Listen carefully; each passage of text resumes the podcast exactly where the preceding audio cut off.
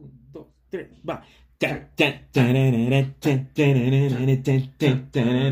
La Parleta. ¡Ah! Bienvenidos amigos. ¿Qué más, amigos? ¿Cómo les va? Bienvenidos al episodio X, weón. El episodio X. Copiándole, copiando el marketing a Apple. El episodio número 10. Lo logramos, muchachos. Lo logramos. Felicidades. Hasta el 3 dábamos, pero ya llegamos al 10. Bien. Bien, bien. Tenemos un episodio súper bonito hoy. Una invitada súper, súper especial. Siempre decimos eso, pero ahora sí es especial. Ahora sí es súper especial. No, no quiere decir que los otros no hayan sido especiales. Todos son especiales. Pero este es súper, súper especial. Ya, ya les vamos a contar por qué es tan especial. Pero bueno. Sí, Pero antes empecemos con uno, de- uno de nuestros segmentos más poderosos que es el hervidero. Donde las cosas están en ebullición. A ver, cuéntales qué es esta ebullición exactamente. Algunas cositas que tenemos que tratar. Algunos amigos fieles radioescuchas nos han, nos han escrito. Eh, entre ellos está nuestra, nuestra fiel radioescucha, la Nati. Nati, un abrazo grande. Un abrazo grande a Nati que nos escucha siempre desde Friobamba. Eh, tenemos por ahí a la Flor que nos contó un poco de cómo fue su experiencia de poner un espejo. Definitivamente no fue en dos horas y puso en duda a todo su estudio de arquitectura, que son los taller general. Eh, Quedó pero- lindo, quedó lindo. Y no se ha caído. No se ha caído. importante. Sí, sí. Abrazo fuerte, Flor. Eh, ha, habido uno- ha habido un poco de discusión entre. Porque Nati jura que es la, la fan número uno, pero le dijimos que no, que ese, ese es de Diego Kendo. Entonces dijo que es la número dos. Dijimos que si ya asignamos a alguien más. Y bueno, para. Y luego dice yo no soy tercera en nada. Exacto. Y entonces dijimos, como todos son nuestros fans número dos. ¡Bravo! Y si se pelean, pues ya hacemos una lucha de algún modo en algún otro episodio. Sí. Además que Nati hizo méritos. Porque Nati creó el hashtag La Parleta siempre conmigo. Así que a chicos pueden seguir, pueden comentar, TikTok, Instagram, Facebook, ya saben. Toque, no sé si todavía hay toque, me gusta, me enfada, todo. Compartir, crear evento, todo. Todo. Eso, eso en un hervidero, por favor, créanme amigos que siempre les escuchamos, siempre leemos todos sus comentarios, muchísimas gracias por el soporte. Un saludo fuerte a nuestros panas en México que nos escuchan un montón, en Argentina, tenemos fieles radio escuchas que también nos mandan Bolivia. mensajitos, Bolivia, Guatemala. Y nos escuchan en todo lado, prácticamente en toda Latinoamérica unida. Un abrazo, un abrazo grande a toda Latinoamérica. ¿Quién sabe si el mismísimo René nos está escuchando? Buen tema, gracias. usted- ¿Quién sabe? Gracias, gracias, gracias. Gracias a todos. Y uno más, nos falta uno más del hervidero. Del hervidero, ah, sí. eh, este hervidero es un poco, un poco, Está un poco tarde. está un poco tarde, pero mejor tarde que nunca. Exactamente. Y es que nosotros en un episodio habíamos mencionado a la oficina Opposite Office y dijimos que era una oficina eh, inglesa y no, están basados en Múnich y son una oficina de, de Alemania. Esa, esa imprecisión, pedimos disculpas, ahora la, la corregimos un poco tarde, pero más vale Claro, los no. chicos de Opposite Office dijeron, oye, no sean malitos. Y entonces mis amigos. Acá como, oye, está oyendo la parleta y los pandas no cachan. Amigos de Opposite Office, mil disculpas, weón, ya sabemos que son alemanes. Un saludo grande a los panas que nos escuchan en Alemania. Eso. Eso, es el hervidero. A ver, el sonido del hervidero. Gracias.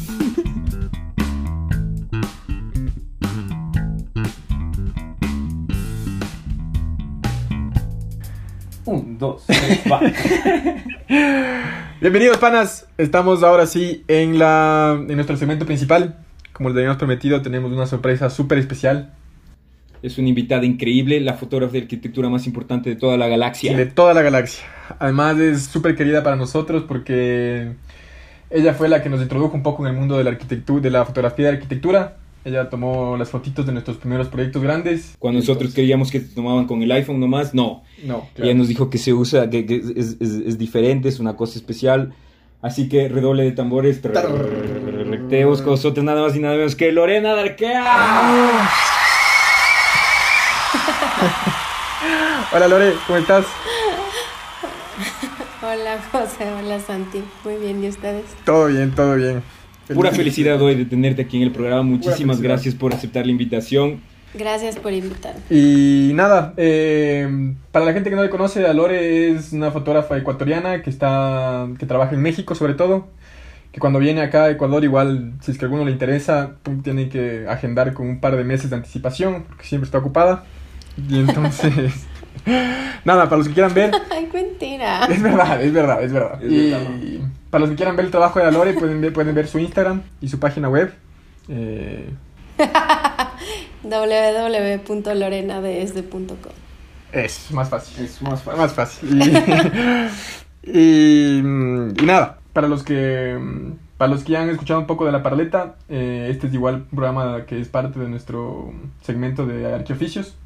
Exactamente. Ya presentamos a Carlitos Valareso como ilustrador, ahora tenemos a la fotógrafa de arquitectura. Exactamente. Muy bien, y como les había dicho el flaquito a manera de introducción, la Lore le conocimos cuando ella tomó fotos de las primeras casas que hacíamos, cuando nosotros no sabíamos cómo se tomaba fotografía de arquitectura, le conocimos, fue súper buena onda, y entonces ahora queremos preguntarle cómo va, cómo es esto de la fotografía, que nos cuente un poco a la gente que no tiene experiencia. Entonces, Lore, el arqueoficio se trata un poco de esta gente que estudia arquitectura y luego encuentra un camino digamos, alterno o que no es muy conocido de la arquitectura y se dedica a eso. Entonces quería, quería, queríamos que nos cuentes cómo fue que incursionaste en el mundo de la, de la fotografía de arquitectura. Ya. Bueno, eh, en general, digo, siempre había estado, había sido un poco cercana a la fotografía. Ya sabes, la típica, que llevabas tu camarita digital que se abría a todo lado. Eh, en general también en, mi casa mi papá era muy fan eh, de la fotografía, más que nada análoga. Entonces tiene un par de cámaras interesantes. Y bueno, poco a poco eh, yo seguí cursos, pero o sea, nada que me cambie la vida, sino era como un hobby más, ¿no? O sea, como jugar tenis y tomar fotos y me gustaba y eh, en lo que yo podía como aprender más lo hacía. Entonces me fui a estudiar, yo estudié en México y eh, tuve la oportunidad de irme de intercambio a Helsinki, en Finlandia. Entonces, eh, ahora se llama Alto University, pero cuando yo trabajaba, bueno, vivía ahí se llamaba TKK, que era como la universidad técnica tecnológica de todas las ingenierías y, arquitecturas de de fin. sí. Es que aparte, aparte como que, es que TKK era como lo, chiquito, pero ahorita unieron como economía, o sea, hicieron ya una universidad más compleja. De uno. O sea, no solo eran ingenierías de arquitectura, sino ahora es todo. O sea, como, como la católica, que alberga un montón de, de, de, carreras y no solo es una universidad tecnológica y por eso le cambian que aparte es como, el, ya sabes, el campus que hizo Alvar Alto mm. y, y, todo hizo Alvar Alto, entonces por eso le pusieron Alto University. Ya. Y em, estudié ahí. Eh, y bueno, el plan de irme de intercambio era cambiar todo. O sea, no quería tener las mismas...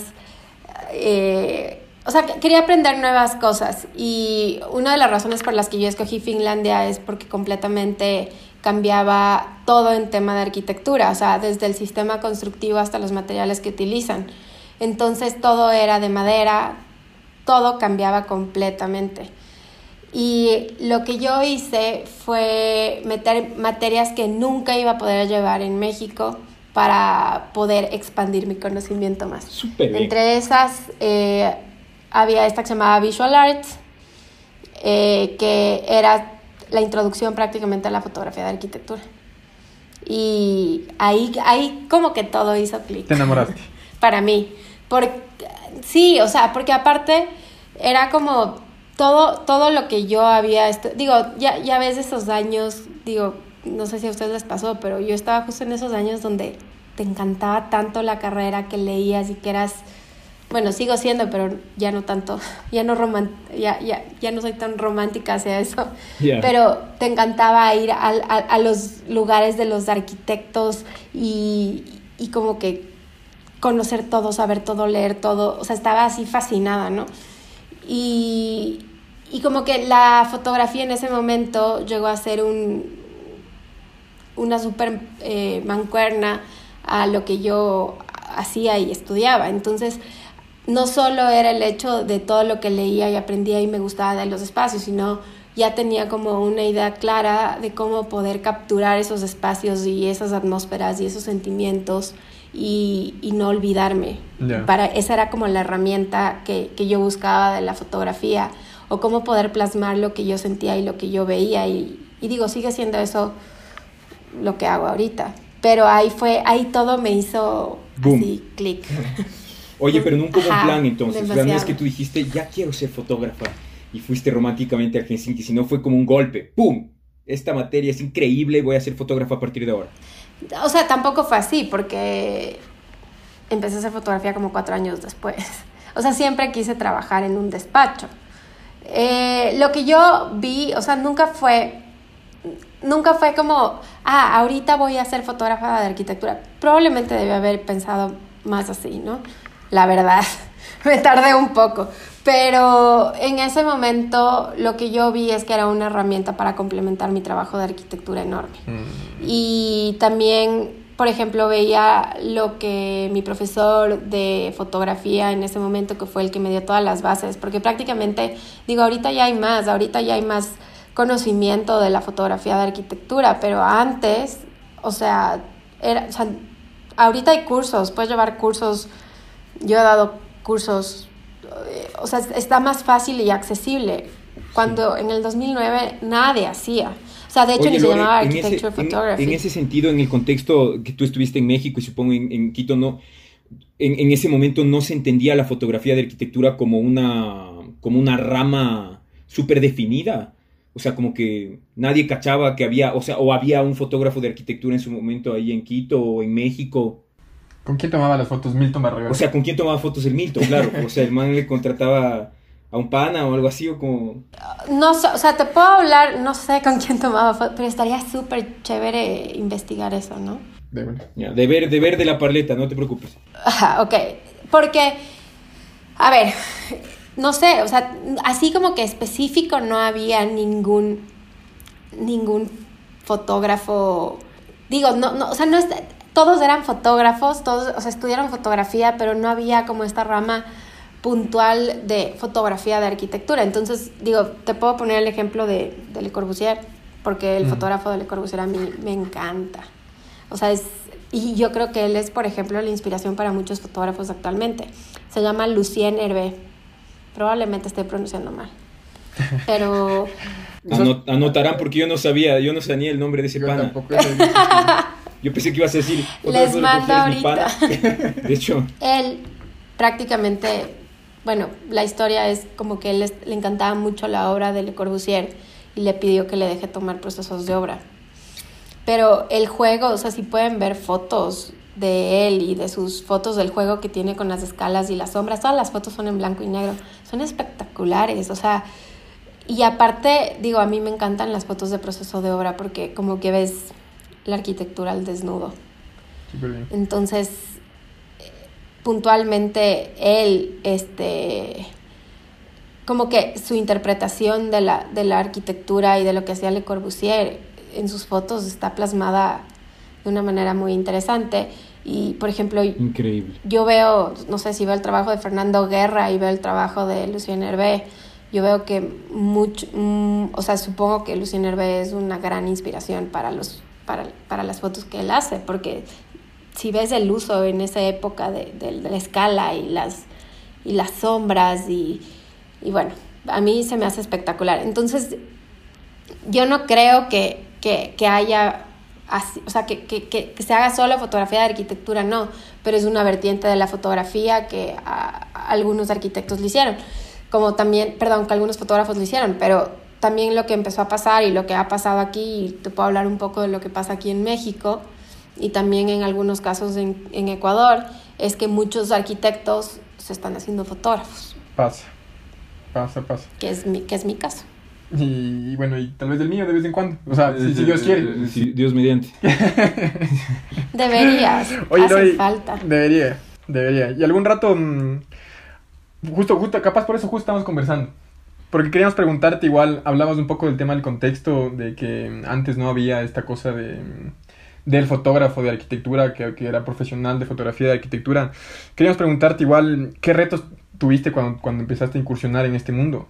Me, me imagino que como hacerte un nombre, hacer que la gente empiece a creer en lo que tú hacías, te debe haber costado algún tiempo, ¿no? Sí.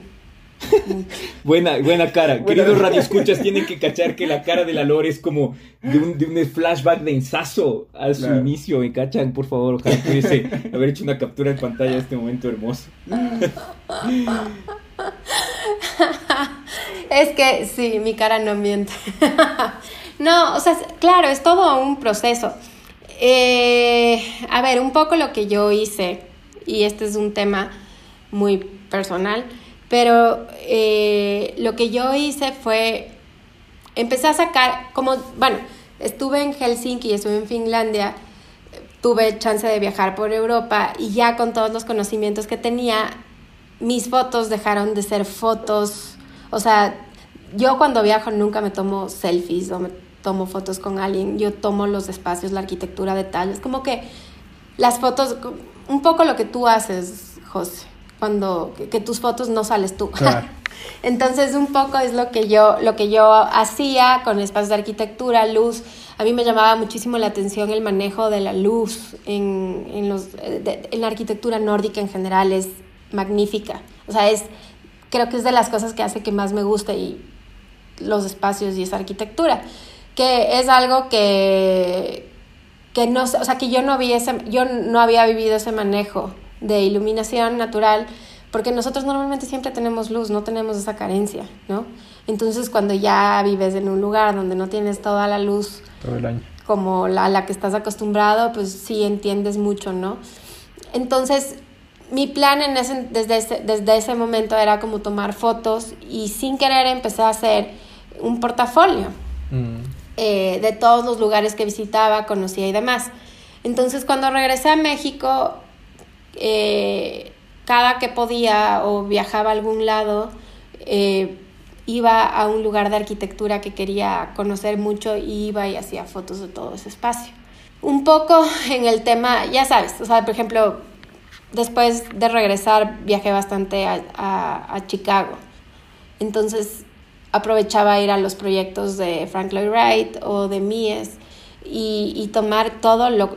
Digo, Chicago en general es, está increíble, ¿no? Entonces saqué muchísimo portafolio de esas experiencias. Lore, pero este portafolio tenía un plan, o sea, era como tu plan. No. No, o sea, era como voy a hacer fotos porque es increíble, estoy enamorado de esto y, y, veamos qué pasa después. Sí. De uno. Ajá, o sea, mi plan nunca fue, ah, voy a ir a... Porque hay muchos fotógrafos y a mí a veces eso me genera mucho problema. Eh, que, que, por ejemplo, van a tomar fotos de proyectos que ya tomaste y, y, suben las fotos y luego te ponen ti y así. Es medio raro, o sea, está bien, yo recomiendo eso, pero a veces desgasta mucho el, el, el proyecto, o sea, el trabajo de fotografía. Entonces, mm. lo que yo hacía es no acercarme a proyectos privados de otros colegas de fotografía ni de otros arquitectos, sino me acercaba a proyectos públicos, sin querer. ¿ya? Esa siempre fue mi manera de acercarme a la fotografía. Entonces, ¿qué hacía? Buscaba como que las fotos de, los, de mis viajes. Entonces, cuando yo empecé a hacer mi página web para tener una carta de presentación al mundo, lo que hice fue buscar en mis archivos. O sea, yo nunca tuve que recurrir a, escribir a todos mis amigos arquitectos que por favor me dejen tomar sus, casas. digo, después sí, obviamente eh, salieron algunos proyectos, pero en general como que mm, traté no de hacer eso, sino ya, o sea, siempre buscaba tomar proyectos que no se habían fotografiado. O sea, como que ese era siempre mi, mi, mi acercamiento, me gustaba más hacer ese tipo de acercamiento para no generar ninguna controversia o problema o demás, ¿no? Entonces, mi, mi, carta de presentación poco a poco primero fueron con mis proyectos y ya después este, con proyectos eh, de personas que me contrataban y ya poco a poco fui armando así mi, mi, mi, proceso, pero nunca fue planeado. O sea, cuando, cuando ya decidí dije, tengo todo este portafolio de viajes, a ver, ahora sí busca y ahora sí prepara las imágenes para ya poder montarle.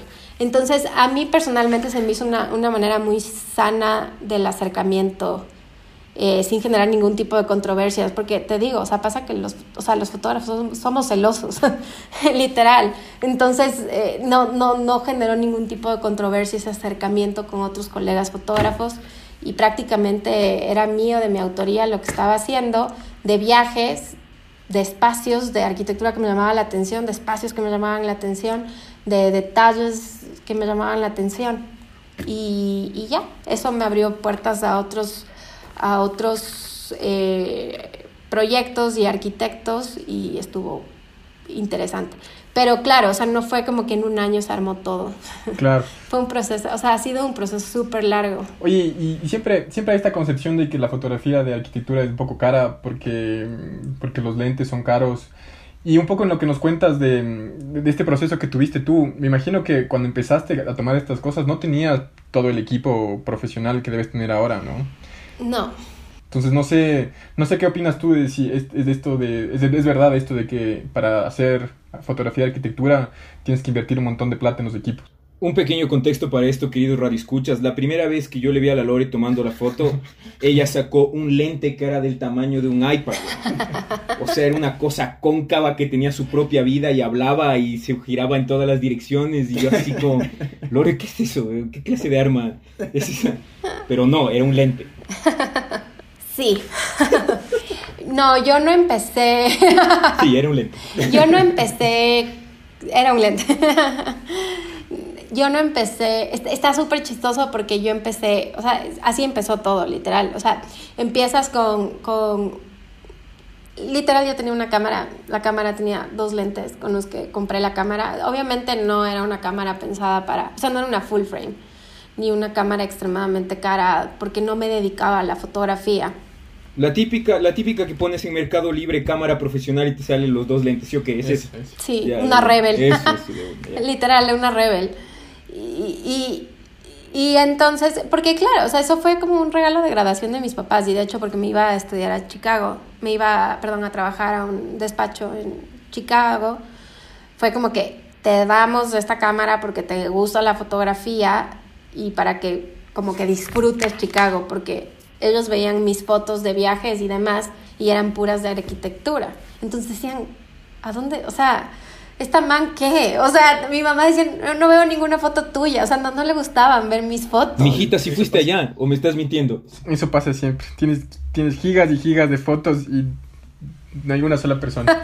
Ajá, o sea, es como que sí conocí. Eso ya saben, radio escuchas. Consejos de fotógrafos, tomarse un selfie de vez en cuando para la mamá. Está bien también. Está bien también, si no la mami se puede resentir igual. Mis fotos en viajes es cuando voy con otras personas. o sea, porque esas otras personas sí toman fotos de los que van en viajes. Entonces, la mayoría de fotos que tengo de viajes yo es con donde salgo yo. Es porque fui con alguien que le gusta tomar fotos al, al grupo. Siempre es bueno, siempre, siempre es bueno tener unas personas de mi grupo, si no. Siempre es bueno, ajá. Entonces, eh, yo empecé con un lente básico y de hecho, por ejemplo, eh, tenía alguna idea de lentes, pero yo sí me acuerdo, o sea, tenía justo también un amigo que se llama Adrián Yaguno, que también es, es mexicano, él, y también estudió arquitectura conmigo, pero en Monterrey. Y él empezó también de cierta manera a hacer fotografía de arquitectura. Y por ejemplo, él, digo, él con el curso que llevé fueron de súper ayuda al inicio. O sea, y claro, eso también me sirvió a mí, por ejemplo, este tema de la comunidad de fotógrafos es súper importante cuando pasan esas cosas, porque como no era una, un camino tan, como tan común de la fotografía, entonces no había tanta información de qué era el lente que, que, que, que necesitabas. O sea, en mi caso yo sabía que necesitaba un gran angular, pero por ejemplo, Adrián me ayudó mucho por su experiencia a decirme, oye, no, es que este te conviene y así, ¿no? Y, o este te conviene de precio si estás empezando para luego saltes a este y así. Y ya luego poco a poco con la experiencia tú te das cuenta cuál, cuál te viene bien y cuál no, ¿no? Entonces, este, en ese entonces lo que yo hice es empezar a tomar fotos con, con los lentes que yo tenía, hacerme un montón para atrás y, y jugar un poco con eso. Y ya después, eh, con la ayuda y consejos de Adrián, me compré mi primer lente cuando yo ya en realidad decidí, eh, y, o sea, decidí empezar a hacer fotografía de arquitectura. Entonces, un súper consejo que a mí me dieron fue como que es súper importante los lentes. El cuerpo, sí, pero, pero como que la, o sea, el cuerpo es, el, cuerpo es muy importante. Ajá, exacto, aguanta. O sea, tú puedes... Es mejor que te hagas de lentes y, y, te esperes un rato en cambiar tu cuerpo para cuando ya en realidad, porque claro, es una inversión muy grande, para que cuando ya estés lista y estés segura, ya tomes la decisión correcta de qué cuerpo comprar. Porque en realidad la diferencia de fotos o la, o sea, la sensibilidad de las fotos como la tecnología ahorita está a la punta. O sea, mm, al menos de que imprimas, que bueno, ahorita en mi caso sí pasa eso y por eso tengo otra cámara, pero sí necesitas. Pero cuando yo empecé, en realidad no, no era tanta la necesidad de tener un mega camarón. O sea, de hecho, hasta muchísima gente se cuestiona eso, ¿no? Actualmente. Entonces, bueno, yo seguí ese consejo y empecé a invertir. Entonces... Lo escucharon aquí primero, querido Radio Escucha. Lo escucharon aquí en la paleta primero. Sí. Primero el lente, después el cuerpo. Oigan, y, y, y, que se ponga en contexto esa frase, porque decir el cuerpo aguanta puede interpretarse de varias formas. ¿no? el cuerpo de la cámara, chicos. Por favor, no... Claro. Digamos, estamos hablando de fotografía en el contexto para, para el despistado, digamos, ¿no? Y otra cosa la Parleta le invita cordialmente una cerveza itinerante a Adrián por darle ese consejo a la Lore. Gracias, Adriancito. Tenemos nuestras fotos tan chéveres. Un abrazo si nos está escuchando. Muchas gracias, Adrián. Y no se olviden que este podcast está auspiciado por Cerveza Itinerante, la mejor cerveza del Ecuador. Sí, todavía no está en México, pero no, en un par de años. dos añitos, Denny. Dos añitos, dos añitos y no, nadie va a saber qué es Corona. Buenas. Eh, y ya, así empecé, empecé poco a poco a comprarme de acuerdo a las necesidades que tenía el equipo. Pero en realidad la, lo, lo, chévere de la fotografía es que, digo, actualmente tienes acceso a, a un muy buen lente o cuerpo de cámara sin necesidad de gastar tanto cuerpo de cámara. Y es, es para que no piensen mal. Y irónicamente a mí me está pasando todo lo contrario actualmente. O sea, eh, por ejemplo, cuando voy de viaje ya no me llevo mi cámara con los lentes otros. Todo lo contrario. Y ahora sí a disfrutar. Ahora, ahora sí a disfrutar los viajes y tomarse un cafecito, dejar la cámara en el hotel. no, me, por ejemplo, me llevo, me llevo, o sea, últimamente en los últimos me he llevado, no sé, cámara análoga. O sea, porque también como el ejercicio de, de cambiar, de no tener mil fotos y no poder ver después las fotos y gigas y gigas y gigas, a escoger en realidad bien qué foto quieres tomar. Entonces, no sé, me compré 10 rollos, usé 3. Entonces, está interesante eso porque te hace entender que, que es o sea, el objetivo que quieres, en realidad qué foto vale la pena, porque no todas valen la pena, y entender muy bien, o sea, a mí me ha servido como para educar a mi ojo en cuanto a la selección, porque a la final un clic en tu cámara es uso de equipo, es uso de sensor. Claro, en análoga sí es, claro, en sí importa. En la digital, digamos, un clic, no, no, ni lo sientes. En la digital no es tanto, no lo sientes porque no te cuesta, pero a la final estás usando tu equipo. O sea, se está desgastando por cada clic que haces. Entonces hay veces que dices, ay, pero tomé 20 veces esta foto. Pero no deberías tomar 20 veces esa foto. Digo, es, entonces yo, ese es otro consejo, otro consejo entonces, lo escucharon aquí igual. No tomen 20 veces la misma foto. Yo lo voy a poner en práctica porque yo sí peco de tomar 20 veces la misma foto. Ah. Por eso ya has tres Por eso tienes tres cuerpos. Mentira, mentira. El lente que yo le compré a la Lore, de hecho, el lente que yo le compré a la Lore está intacto. Muchas gracias por ese lente, Lore, es lo mejor que tengo. Oye, Lore, teníamos otra, otra preguntita ahora que, que ha pasado algún tiempo desde, desde que trabajaste con nosotros. Em, y también creo que tiene que ver con esto que, es súper bonito que nos cuentes tu experiencia, ¿no? Porque creo que estos ejercicios de ser un poco más selectivo con cómo usas el equipo solo te lo da la experiencia, ¿no? De ley, si eres novato, tienes que tomar cien mil veces la misma foto porque todas van a ser malas de ley. Pero de pronto cuando ya tienes experiencia, las cosas de ley tienen que, que tienes que ponerte retos, no sé, tienes que encontrar formas. Y entonces, una de las preguntas que teníamos es, ahora que tú, que tú trabajas con despachos de todo tipo, ¿Cómo, ¿Cómo, funciona, ¿Cómo funciona esta cosa de los despachos muy chiquitos, como, como nosotros que seguimos siendo un despacho súper chiquito, y cómo funciona con las grandes oficinas? Es decir, no sé si Norman Foster tiene un fotógrafo o el man puede armar un equipo de fútbol de fotógrafos versus maestros para armarse un fútbol. No sé, ¿me cachas? Como no tengo ni idea cómo funciona eso de, de, los grandes despachos con, la, con la fotografía. O sea, no, no siento que haya una diferencia abismal. Digo, no he trabajado con Norman Foster, pero... Todavía. pero con los, con, los que he trabajado aquí... Tiembla Norman. con los con los que he trabajado en México, o sea, a ver, pasa que, digo, muchos de mis clientes no, no se casan con un fotógrafo y eso me parece súper sano.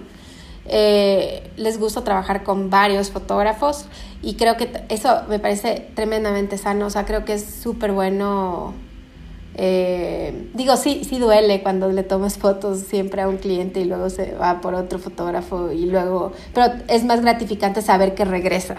Entonces... Los fotógrafos son celosos, eso también se me quedó a mí, ¿ah? Los fotógrafos son atenti, atenti. Claro. Preguntarán la profesión a los chicos así como, ¿qué? ¿Eres fotógrafo? Ufa, celoso. Celoso. te vas, te vas y vuelves. Todos, los, los, los arquitectos también. También son Jesús. Todos. Y entonces tú dices, no hay diferencia, porque a mí sí me, no sé, después de, después de la experiencia que tuvimos contigo, que fue increíble, a mí se me quedó como, no sé, no sé si pase siempre, pero se me quedó como estas ganas de volver a trabajar contigo. Y, de hecho yo conozco, conozco oficinas de arquitectura que siempre trabajan con un solo fotógrafo. Eh, hay oficinas grandes que, por ejemplo, hay One Bang, lo llaman siempre, siempre que van a, terminan un proyecto, le, le vuelan al man donde sea que esté. Aló, One Bang, vente, weón. vente que tengo que tú eh, Pero tú dices, tú dices, no necesariamente. Y pasa en los pequeños y pasa en los grandes también. Ajá. Yo creo que pasa en todo lado y es normal. O sea, no sé, por ejemplo, hay, hay no sé, Zaha Hadid siempre trabaja con Iwan Bang. Claro pero también a veces le contrata a Fernando Guerra actualmente. Entonces, en realidad, yo, o sea, lo que, lo que quiero decir con esto es que hay, hay trabajo para todos. Es un tema muy personal de las, de las oficinas si quieren seguir trabajando o no. Yo creo que es interesante tener varias posturas y visiones del, de, de, tu trabajo. O sea, yo creo que, que también es interesante, ¿no? Porque... Claro. No, o sea, una cosa es como tú ves tu proyecto, cuando ya, digo, no sé si les pasó a ustedes eso, pero cuando contratas a un fotógrafo, está interesante también ver la visión de cómo él ve tu proyecto y toma las fotos. Y luego, eh, digo, está interesante ver cómo otra, otro ve la postura, otra postura de, tu, de tus proyectos y probablemente sea diferente. Y yo creo que, que también el hecho de trabajar con otros fotógrafos te ayuda a validar si es que quieres seguir trabajando con... O sea, zonas de experiencias, como tú dices, o sea, puede ser que con un fotógrafo tengas una mejor experiencia, una mejor vibra, una mejor relación y con otro sea fatal. Pero al menos ya sabes, ¿no? Cómo trabajan. Y creo que yo creo que en ese sentido es muy sano no casarse porque es interesante tener las dos visiones, eh, o sea, tener varias visiones de tu trabajo. O sea, me parece extremadamente sano. Eh, pero también es respetable y te digo, yo no me puedo quejar porque tengo clientes que solo trabajan conmigo y me encanta. o, sea, eh, o sea, se siente, te digo, cuando, cuando, cambian de, de, fotógrafo, te hace cuestionarte qué estás haciendo bien, qué estás haciendo mal. O sea, sí es un bajón. No eres tú, soy yo. Eh, es un bajón. me encanta que el podcast empiece a irse como medio a temas de relaciones, ¿no? No es bueno casarse, aunque a veces sí es bueno casarse, claro. pero luego te cuestionas, ¿quién eres? ¿Qué hice yo mal en esta relación? Tranquilamente lo que pasa en la fotografía pasa en el amor, weón. Sí, sí, sí. Y nosotros, en, en, caso, en nuestro caso... Cuando no nos casamos contigo porque te fuiste a México. Porque te fuiste a México. Pero, pero, luego nos casamos con, con uno de tus pupilos. Con Andrés Villota, un saludo grande. Pelu. Fiel radio escucha. Fiel radio escucha, además pupilo, pupilo de la Lore. Sí, es que, sí, por ejemplo, es que también sí, a mí ponte también, o sea, el hecho de haber dado el salto a México fue o sea, fue súper chévere, pero también di el salto cuando yo ya estaba como más establecida en Quito, entonces como dar el salto y empezar desde cero en México para mí fue un tema. Por eso te digo, cuando me preguntaron cómo ha sido, sí ha sido muy difícil, porque fue haber, tenido haber tenido una plataforma en un lugar y luego saltar a otro, pero también estuvo chévere como poder regresar a tu casa y tener gente que todavía le interese o, gente que te pregunte que cuando regresas para tomar fotos y, y poder hacer las planeaciones que ahora ya no puedes hacer. Entonces, eh, y claro, y también sí, o sea, muchas veces hay veces que no, me no puedo trabajar con gente que quiero, con clientes que quiero por, lo mismo, porque no estoy en, no estoy en, o no estoy en México, o no estoy en Quito, o en Ecuador, y entonces me pasa que que ni modo, o sea, que ni modo, o sea, le, tienen que contratar a alguien más, o sea, es parte de... Claro, dejar pupilos en todos lados, eso debería de ser. Dejar un pupilo en cada, en cada país en el que estás y así, si tú no estás, está uno de los pupilos.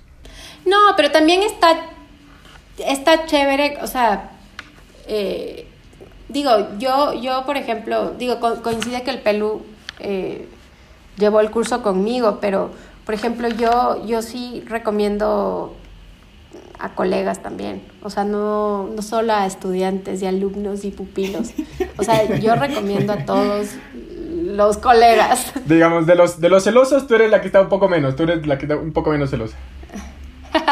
La, la Lorena tiene más Padawan que Obi-Wan, pues, weón. No, me parece, me parece súper lindo que te hayan dado esos consejos, porque también creo que es una po- un poco la forma en la que tú aprendes, ¿no? Como yo veo un poco, ahora que nos cuentas tu historia, un poco si este pana te ayudó, entonces está súper lindo esto de, de poder darle uno que otro tip a, a- a gente que quiera aprender, ¿no? Claro, es que a- aparte, digo, yo, yo veo súper o sea, importante el hecho de compartir información.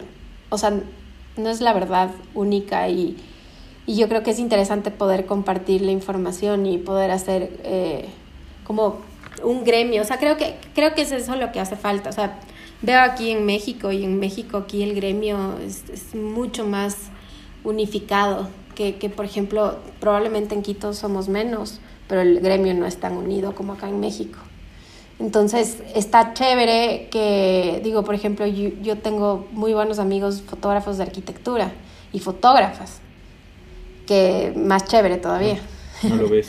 porque te das cuenta que no eres la única mujer. Entonces eh, está súper chévere que si es que vas a ir, no sé, a Mérida o si vas a ir a Ciudad de México, eh, te reúnas con tus amigos fotógrafos y te entienden lo que pasas y, y también te ayudas en cosas. O sea, entonces, digo, yo he hecho clic eh, con, con varias personas aquí en México que se han vuelto muy, muy amigos y muy cercanos y hablamos de estreses de clientes, de entregas, de, oye, necesito ayuda. Y a mí personalmente, cuando yo no puedo hacer una sesión, por ejemplo, hoy me, me pidieron una sesión para un restaurante en Ciudad de México a mediados de agosto.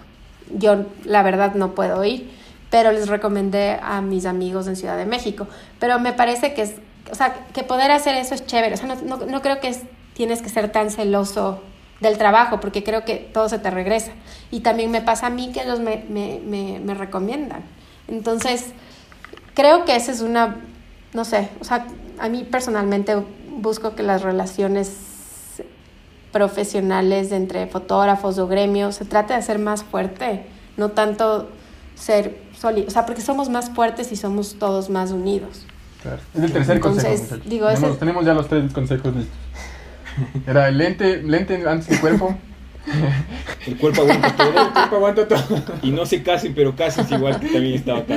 Y eso, y, y, y- y seamos una comunidad. Oye, me parece chévere que digas eso, Lore, porque para los que nos escuchan y no, no cachan y no cachamos mucho de la fotografía, también está bueno, por un lado, aceptar que sí hay estos celos, pero que también esta cohesión entre profesionales ayuda al final, ¿no? Claro. Como a, a- y- ayuda a nivel personal, incluso como a, a hacer mejor tu trabajo, a moverte un poco más y tal. Claro, el sistema nos, como que nos empuja a la, a la competencia, pero en realidad no es necesaria, ¿no? En realidad, como, como Está, dijo la Lore, bueno darse la mano. Sí, sí. ¿Ya cuánto tiempo estás en México, Lore? Cinco años. Cinco años. Cumplí este año cinco. Hijo, mangos. Sabes que a propósito de esos cinco años en México, nosotros tenemos un segmento pequeñísimo que se llama La Ronda Relámpago. ¡La ronda relámpago! Que son unas preguntas terribles que te, unas preguntas terribles que te tenemos que hacer. Empieza usted, flaquito. Eh, la primera pregunta era, ¿tequila o...? Tequila o canelazo. ¿Tequila o canelazo? Tienes cinco segundos. Un segundo por año. Canelazo. Canelazo. Bien. Bueno, No, no. Ecuador una vez cero. ¿no? Qué buena pregunta. JJ o Pedro Infante. Ay, ninguno. Esto tenemos que censurar, hijos. Esto es inadmisible. ¿Y con No. qué tomas canelazo? ¿Y con qué tomas canelazo? Entonces, no entiendo. ¿Qué música pones cuando más? tomas la de lazo? Yo- Bueno, en ese caso sería JJ. No soy tan fan. Pero, pero JJ. Bueno, no te preocupes, aquí, aquí censuramos. censuramos. Voy a Sí, yo ninguno. No. Y la tercera. ¿Encebollado o enchilada? Ench- ¿Pero por qué enchilada? Mejor chilaquiles. ¿Encebollado o pozole? O pozole. No. Ay, es que la- Ah, encebollado. Empanada, empanada de viento o taco al pastor. No, empanada de viento. No como carne. Y entonces una- un plato vegetariano mexicano. ¿no? Sí. Ahí se agotó, se agotó nuestro conocimiento de México. Los chilaquiles. Los chilaquiles. Los chilaquiles. Si me preguntas algo con chilaquiles, sí te digo chilaquiles. Así, frente a, encima del encebollado. No, pues no come carne. No comes carne. Es que la verdad no soy tan fan del no soy tan fan del encebollado. Ah, otro, otro mal. Otro mal. Vamos a censurar toda esta sección del programa. Si me hubieras dicho locro de papa o enchiladas, decía locro de papa. Ya te cacho. Ya te cacho. Qué rico. Vamos a dejarlo con un empate, creo yo, que yo en radio. Vamos a dejarlo con un empate. Primero porque no sabemos qué es una- un, un chilaquil, pues. weón. Eso no tenemos ni idea. No, disculpen, disculpen. Los amigos mexicanos, algún día vamos a ir y algún día vamos a pegar un chilaquil. Y si es que es mejor que el encebollado, lo diremos en vivo. El José sí ha ido. Y yo también fui, pero no me acuerdo qué era. Sí sabes qué son. Estoy segura que saben qué ¿Cuáles es. son los chilaquiles? Los chilaquiles son las En la descripción, en la descripción del, del episodio vamos a poner un link a una, una foto de chilaquiles. ¿Sabe- que- ¿Sabes que a propósito, Lore, tenemos algunos radioescuchas mexicanos, amigos, si alguien nos puede mandar una descripción adecuada con fotos, diagramas, construcción y planos de un chilaquil? Si alguien nos puede mandar un chilaquile Si también. alguien también nos puede mandar un par de chilaquiles al Ecuador, bienvenidos sean, queridos radioescuchas, muchísimas gracias. Estoy estoy súper segura que estás confundiendo enchiladas con chilaquil. Es probable, Es probable, es bastante, es bastante probable. Si somos sinceros, es bastante probable. sí. sí. O sea, son las, las tortillas en salsa, literal. Tortillas en salsa roja o salsa verde con frijoles. Tienes queso, crema y cebolla y cilantro picado. Qué bacanes que son los mexicanos porque son densos, weón. Mira, es rico. A, a veces le ponen huevo, a veces le ponen pollo, algunos le ponen carne. Y a veces las Y tres. aguacate. Y a veces las tres de ley. De ley hay un super chilaquil así. Todo, De todo, de ley, sí. En, toda, en toda Latinoamérica pasa. Aquí también tenemos la triple salchipapa, huevo.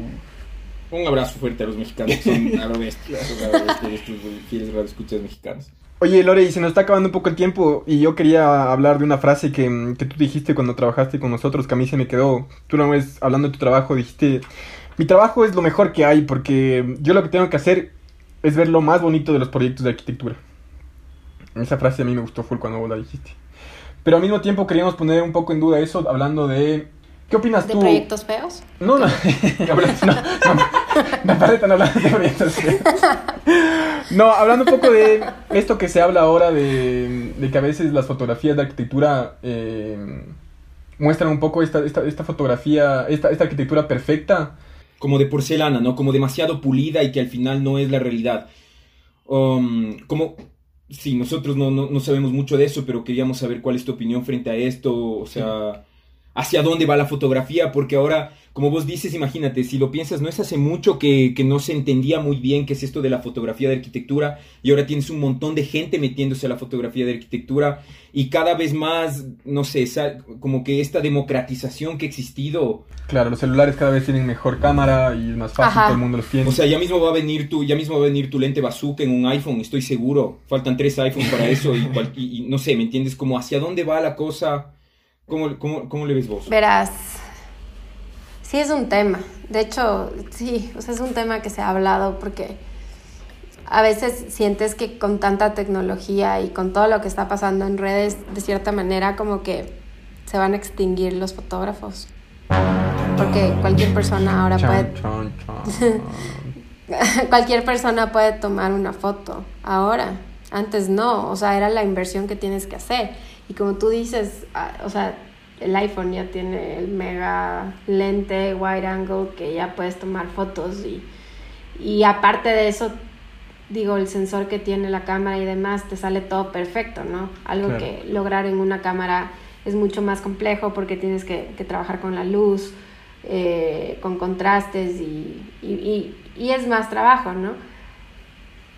Sí es un tema eh, que, que para mí, o sea, que, que es una realidad, que sí se ha hablado. También es un tema en el, bueno, que en lo que yo veo de todo esto. Y, y de lo que preguntas que se ve todo perfecto y todo así. Yo creo que eso es algo súper personal. O sea, y yo creo que ya es como integridad de, de, cada fotógrafo y lo que tú buscas. O sea, si es que tú quieres que tus fotos se vean y tus proyectos eh, te muestren eso, vas a irte con el fotógrafo que te da eso, ¿no? Mm, Pero si tú quieres alguien que, que en realidad eh, te tome lo que, o sea, que, que, tome lo que, lo que en realidad ves y lo que en realidad vives y demuestre las emociones y la sensibilidad al espacio y, y, y, a lo que se vive, pues te vas a ir con otro fotógrafo. O si quieres un fotógrafo que en verdad eh, trabaje más con análogo y empieza a trabajar con, o sea, no, cero digital, vas a, vas a irte a ese perfil. O sea, creo que ahorita tienes un montón de opciones. Claro. Bueno o malo, no sé, pero creo que eso ya depende, qué es lo que tú busques eh, de tus fotos y tus proyectos, porque también eso no solo se aplica a la fotografía, pero también se aplica, por ejemplo, a los renders, claro. ¿no? O sea, ¿qué quieres, o sea, lo, ¿qué, ¿qué quieres tú enseñar a tu cliente?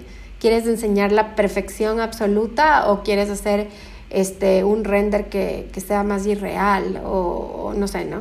Entonces, yo creo que eso es muy personal. Yo en, en lo particular, y digo, creo que eso es algo que siempre he hablado, es que me gusta, probablemente porque soy arquitecta, es que me gusta ser súper fiel al proyecto. O sea, a mí no me gustaría que vayan, por ejemplo, a la casa Retoños y que digan, ¿qué va? O sea, yo me imaginaba esto completamente diferente a las fotos que tomó él. Mm. O me imaginaba esto muchísimo más, eh, no sé, grande o, o que le, o está fuera de escala. O sea, me pesaría mucho saber que, que haya gente que comenta eso. O sea, entonces, en mi caso, eh, yo trato o, o, he tratado en estos últimos años de, de, perfeccionar un poco la escala con la que yo tomo los proyectos.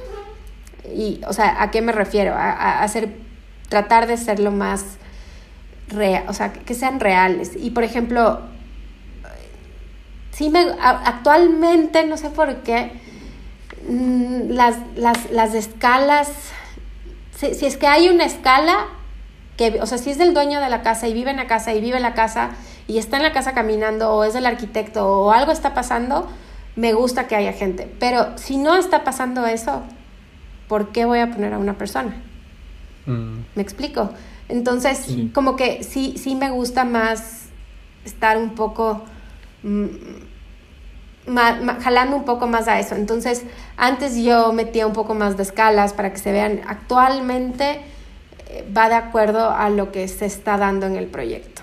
Entonces, y, y que sea un poco más real, porque hay veces que veo fotos de, no sé, la, la, la, chica sentada viendo al infinito, o la chica viendo a la ventana, o sentada viendo a un lado, o acostada al otro lado. O sea, no es real. O sea, te da una escala del espacio y te da esta sensación romántica, pero eso no pasa. O sea, eso se nota. Digo, yo te puedo decir quién, quiénes están posando completamente para esas fotos. Entonces, digo, claro. qué chévere poder lograr eso, pero a mí, o sea, yo ya necesito salir de, o sea, pero esto, repito, es muy personal yo necesito salir de eso, o sea, de esa perfección y de ese romanticismo que no existe. O sea, sí, y, y, y era súper chistoso porque recién hice una, todavía no puedo dar nombres, pero el José sí sabe y después te cuento. Ya iba pero a ser doble de tambores una... yo, pero bueno. no, no puedo, todavía no puedo, pero hice una sesión para una revista muy importante y y me gustó una descripción que dijeron de mi trabajo. Y, y fue que, que ellos, cada vez que veían una foto de mi trabajo, sentían como que alguien estuvo ahí. O sea, como que no se ven tan perfectas muchas fotos, sino como que alguien estuvo en ese espacio, dejó algo mal y salió de la foto. O como que el dueño estaba recién parado ahí, pero yo tomé la foto, entonces se movió pero como que queda esa esencia de melancolía y como de fantasmas en la foto.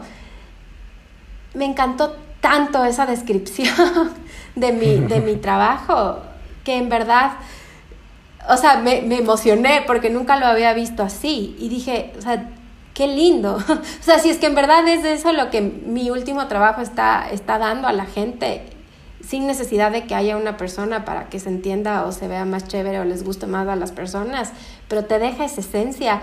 Y viniendo de ese nivel de, de, de editores, dije, o sea, fue como que ¡ah! todo lo que, o sea, todo como que nunca me esperé, o sea, para mí fue, me, me sentí muy bien que me hayan dicho eso. Gol al ángulo. Gol al ángulo. Amigos de la revista importante, qué de puta. qué lindo. Cómprense unos chilaquiles. Ustedes se lo merecen. Ustedes se lo merecen de verdad. Eso, panas, eso.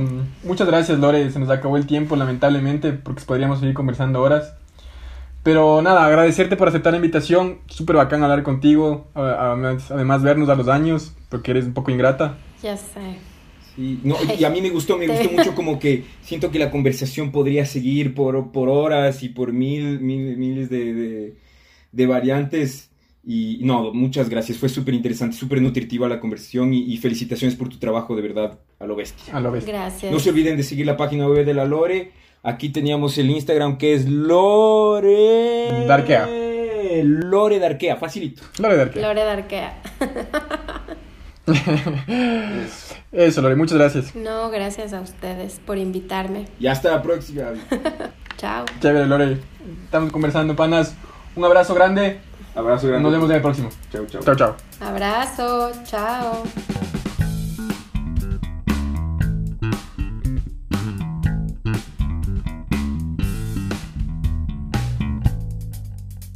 La Parleta.